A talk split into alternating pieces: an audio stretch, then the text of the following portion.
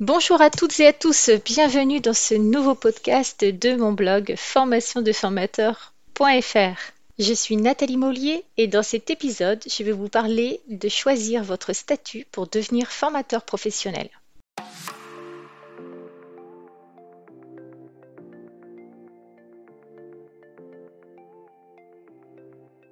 Alors, ça y est, vous êtes décidé de devenir formateur ou formatrice professionnelle. Et maintenant, bien sûr, vous vous posez la question de savoir quel sera le meilleur statut pour vous.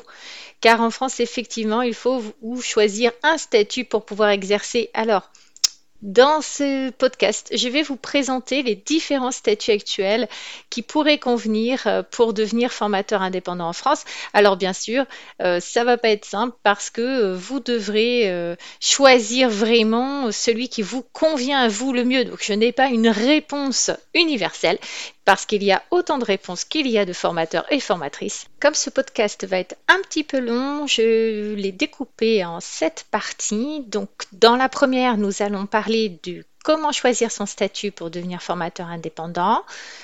La deuxième partie va parler du formateur occasionnel qui est appelé aussi vacataire. Le troisième va parler du formateur en portage salarial. Le quatrième du formateur salarié du cinquième du formateur indépendant en entreprise individuelle, le sixième du formateur indépendant en euh, régime spécifique auto-entrepreneur et en septième point, nous verrons comment obtenir une déclaration d'activité qu'on appelle à tort agrément de formation. C'est parti donc dans cette première partie, nous allons voir comment choisir son statut pour devenir formateur indépendant. Alors, il existe différents statuts professionnels, sachant que dans certains cas, vous pourrez en cumuler plusieurs, ce qui est mon cas. Vous pouvez être formateur vacataire occasionnel, formateur en portage salarial, formateur salarié dans un organisme, formateur indépendant, donc soit sous le statut de l'entrepreneur individuel, soit sous le régime auto-entreprise, surtout au démarrage. Pour ma part, certains organismes payent à la vacation, comme les grandes écoles ou les universités ou quelques chambres de commerce et d'industrie. Pour les entreprises, je dois en général préparer une convention de formation, un programme, un devis et une fois ma prestation terminée, il faut que je leur fasse une facture. Donc Normalement, il est préférable d'être formateur indépendant ou d'avoir son propre organisme de formation. Mais pour ce cas, je suis, euh, depuis que j'ai fermé ma structure d'organisme de formation, je suis en portage salarial et cela me donne toute satisfaction. Donc maintenant, je vais vous expliquer un par un les différences entre tous ces statuts ainsi que leurs avantages et leurs inconvénients à l'heure actuelle où je fais ce podcast. Donc commençons par le statut de formateur occasionnel appelé aussi vacataire. Alors qu'est-ce que c'est? Alors, on est formateur occasionnel lorsqu'on dispense de façon irrégulière et souvent ponctuelle, c'est-à-dire très peu d'heures par an, une activité de formation auprès d'entreprises, mais le plus souvent auprès de grandes écoles ou d'universités. C'est le cas de ceux qui sont, par exemple, DRH ou directeurs administratifs et financiers ou euh, coiffeurs ou autres, et euh, qui, de temps en temps, euh, vont faire des formations dans des écoles. Dans ce cas, le formateur occasionnel est affilié au régime général de la sécurité sociale. Il reçoit une rémunération, donc un salaire, avec un bulletin de paye, en contrepartie d'une formation réalisée auprès de l'organisme concerné. Le formateur occasionnel est donc lié à cet organisme pour lequel il fait des formations comme s'il était un salarié. L'organisme devra donc lui fournir un bulletin de salaire et en tant que formateur, eh bien, euh, vous n'aurez pas à vous déclarer comme travailleur indépendant. Alors, afin bien sûr que ce type de prestation reste occasionnel, normalement, alors à l'heure actuelle, le formateur vacataire ne peut exercer plus de 30 jours civils par an dans le même centre de formation. Alors, en cas de dépassement, eh bien, il faudra procéder à une régularisation. Donc, en général, surtout sur les cotisations, en général, on évite de dépasser ces 30 jours. Dans cette troisième partie, je vais vous parler du statut de formateur en portage salarial. Alors, sans conteste, hein, c'est le statut que je préfère parce qu'il permet de cumuler les avantages du statut de salarié et la liberté du régime indépendant euh, sans ses inconvénients. Ah, parce qu'en effet, c'est la société de portage qui sera considérée comme votre unique employeur. Donc, elle va vous faire un contrat à durée indéterminée avec un nombre d'heures minimal. Quand vous aurez travaillé, vous aurez fait des heures chez un client, eh bien, elle vous fournira un bulletin de salaire. Et puis surtout, c'est elle qui s'occupe de toute la paperasse et tout l'administratif avec l'URSSAF euh, et j'en passe. Euh, bien sûr, de ce fait, vous dépendez de la CPAM, ce qui peut être intéressant parce que le régime des indépendants, même s'il a été revu, euh, est toujours un peu moins avantageux pour, les formateurs et les formatrices. Par contre, bien sûr, en société de portage, on ne vous apporte pas d'affaires. Hein. Vous êtes libre de, bien sûr, travailler énormément ou très peu. C'est vous seul hein, qui choisissez vos missions. Cela veut dire que, bien sûr, vous faites votre commercial, vous trouvez vos clients, vous réalisez vos missions et puis c'est tout. Donc, euh, vous n'avez pas à atteindre des objectifs euh, précis qui vous seraient fournis euh, par la société de portage. Non, vous vous inscrivez quand vous voulez, comme vous voulez. Le mieux, c'est bien sûr d'avoir un client à facturer pour démarrer. Mais de toute façon, tant que vous n'apportez pas de chiffre d'affaires, la société de portage ne vous prend rien. À quoi sert la société de portage? Bien, tout simplement, elle va vous délester d'un certain nombre de choses administratives et vous laisser euh, vous concentrer sur votre activité. Par exemple, elle, s'occupera de faire les factures à votre client, elle gérera les déclarations de TVA, elle s'occupera des relations avec les différentes caisses, retraite, assurance, chômage, assurance maladie, etc.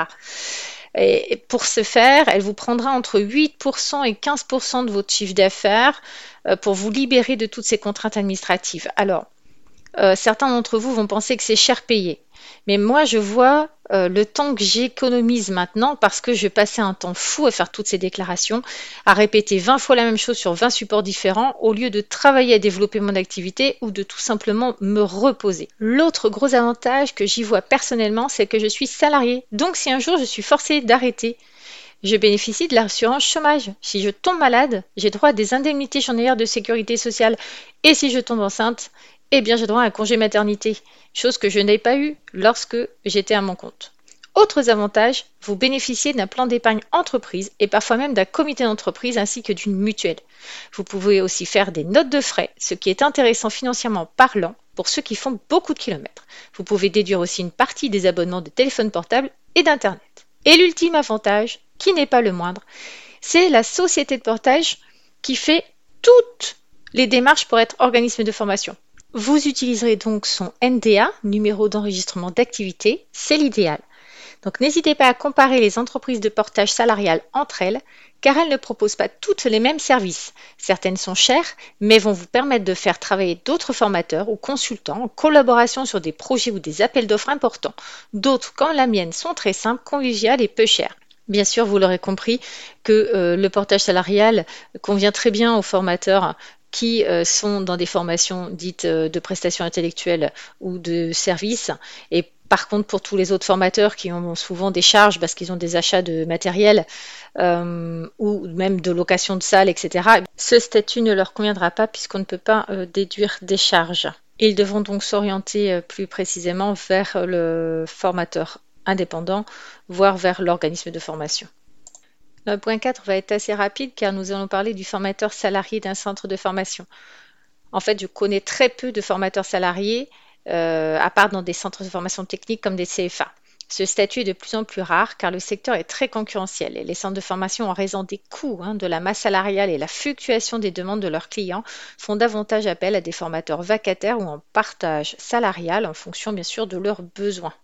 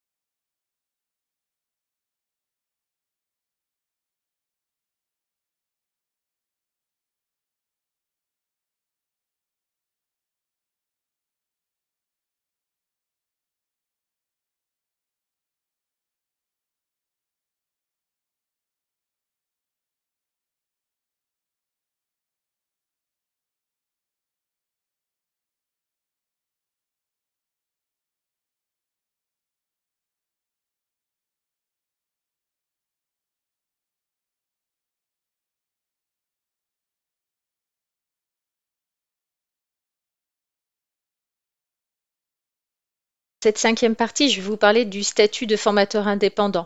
Je le connais bien parce que je l'ai exercé pendant plus de dix ans. Euh, pour ma part, j'étais en entreprise individuelle. Alors, afin de pouvoir exercer comme formateur ou formatrice, hein, il faut se déclarer auprès de la DRITS, c'est l'ex-direct. Il vous faudra obtenir un NDA, c'est-à-dire un numéro d'enregistrement d'activité. Et bien sûr, euh, renseignez-vous auprès de la DRITS directement pour avoir tous les éléments. Euh, vous pouvez donc exercer en libéral ou en créant une société, hein, une SARL ou une ERL. Alors, par contre, sachez quand même que ce statut comporte d'importantes responsabilités financières et fiscales. Alors, vous apprécierez certainement la liberté d'être seul aux commandes et euh, de pouvoir euh, aussi déduire des charges qui parfois sont importantes pour certains formateurs. Par contre, sachez qu'il vous faudra quand même passer beaucoup de temps, hein, enfin consacrer en tout cas beaucoup de votre temps aux tâches administratives et faire face à une concurrence féroce hein, de la part de très gros organismes de formation qui peuvent être connus sur leur démarche, qualité. Donc, euh, avec des référencements des habilitations que vous mettrez du temps à obtenir il vous faudra certainement obtenir des agréments type Calliope. Un des gros inconvénients, c'est de dépendre de la SSI, hein, Sécurité sociale des indépendants, qui est beaucoup moins avantageuse que la sécurité sociale classique à un salarié. Le deuxième gros inconvénient, bah, c'est l'impossibilité de cotiser aux assurances chômage. Bien sûr, il existe des dispositifs privés et payants, mais qui sont euh, parfois euh, trop chers. Un désavantage par contre, c'est que vous pouvez recourir à d'autres formateurs en les prenant à la vacation par exemple ou en portage salarial afin de répondre à des appels d'offres ou de diversifier vos propositions. Un autre avantage en déclarant la TVA, c'est que vous récupérez la TVA sur vos achats et donc ce statut intéressera ceux qui ont beaucoup de charges, beaucoup d'achats de matériel par exemple. Euh, à part quand on est formateur en prestation intellectuelle où effectivement on a peu de charges parce qu'il suffit d'avoir un téléphone portable, un ordinateur portable, éventuellement une clé USB et un véhicule pour se déplacer chez les clients. Le fait d'être en entreprise individuelle, hein, c'est aussi que vous pouvez avoir votre propre euh, identité visuelle, votre propre logo, votre propre site internet ou blog, ce qui peut être indispensable hein, lorsque vous créez des catalogues de formation, notamment pour les formations d'interentreprise. Dans cette sixième partie, maintenant, nous allons parler euh, du formateur auto-entrepreneur. Alors attention, hein, c'est pas un statut en fait en soi, euh, c'est l'entreprise individuelle sous le régime micro-entreprise, donc auto-entrepreneur. Attention à suite à un effet de mode et de pub sur le euh, tu payes peu de charges, euh, voire pas du tout euh, si t'as pas de CA et en plus tu peux cumuler avec des aides au chômage ou la retraite. Donc réfléchissez bien avant de choisir ce statut. Car en fait, vous avez les mêmes contraintes hein, qu'en entreprise individuelle. L'avantage, le seul, je dirais, c'est que comme c'est un statut micro-entreprise, effectivement, vous payez peu de charges ou pas de charge et c'est basé effectivement sur un chiffre d'affaires réel. Donc ça peut être bien quand on démarre, quand on n'a pas beaucoup de charges, mais c'est quand même à réfléchir. Nous arrivons à la septième partie, donc comment obtenir euh, une déclaration euh, d'activité, donc euh, NDA qu'on appelle à tort agrément de formation? Alors, qui est concerné tout d'abord? Eh bien, uniquement les formateurs indépendants, dont bien sûr les auto-entrepreneurs. Si vous êtes formateur salarié ou en portage salarial, vous n'avez rien à faire. Donc, pour être connu comme organisme de formation en France, vous êtes tenu d'envoyer un NDA à la DRIT dont vous dépendez, et ce au plus tard dans les trois mois suivants la signature de votre premier contrat ou convention de formation. Alors, pour vous déclarer, vous devez fournir les éléments suivants. Euh, votre première convention, ou vos contrats de formation professionnelle, à défaut éventuellement un bon de commande ou la facture. En deuxièmement, le programme détaillé de cette première formation. En troisième point, la liste des formateurs intervenants. En quatrième, une copie de la pièce attestant de l'existence légale de votre organisme de formation, votre entreprise pardon, individuelle. Et puis un original du bulletin numéro 3 de votre casier judiciaire. Puis vous devrez compléter le bulletin de déclaration d'activité d'un prestataire de formation, donc soit par Internet, soit par correspondance avec un imprimé CERFA. Je vous laisse effectivement vous renseigner auprès de la DRITS à ce sujet. Eh bien, nous avons fait le tour des différents statuts adaptés pour devenir formateur ou formatrice. J'espère que vous avez trouvé le vôtre. Complément de ce podcast, j'ai écrit un article détaillé sur ce sujet que je vous invite à lire sur mon blog formationdeformateur.fr. Merci de m'avoir écouté et je vous dis à bientôt pour un prochain podcast du blog formationdeformateur.fr. En attendant, n'hésitez pas à vous rendre sur le blog pour consulter les derniers articles et pourquoi pas vous abonner. Et bien sûr, si vous avez aimé ce podcast, vous pouvez me laisser un avis et une note. À très vite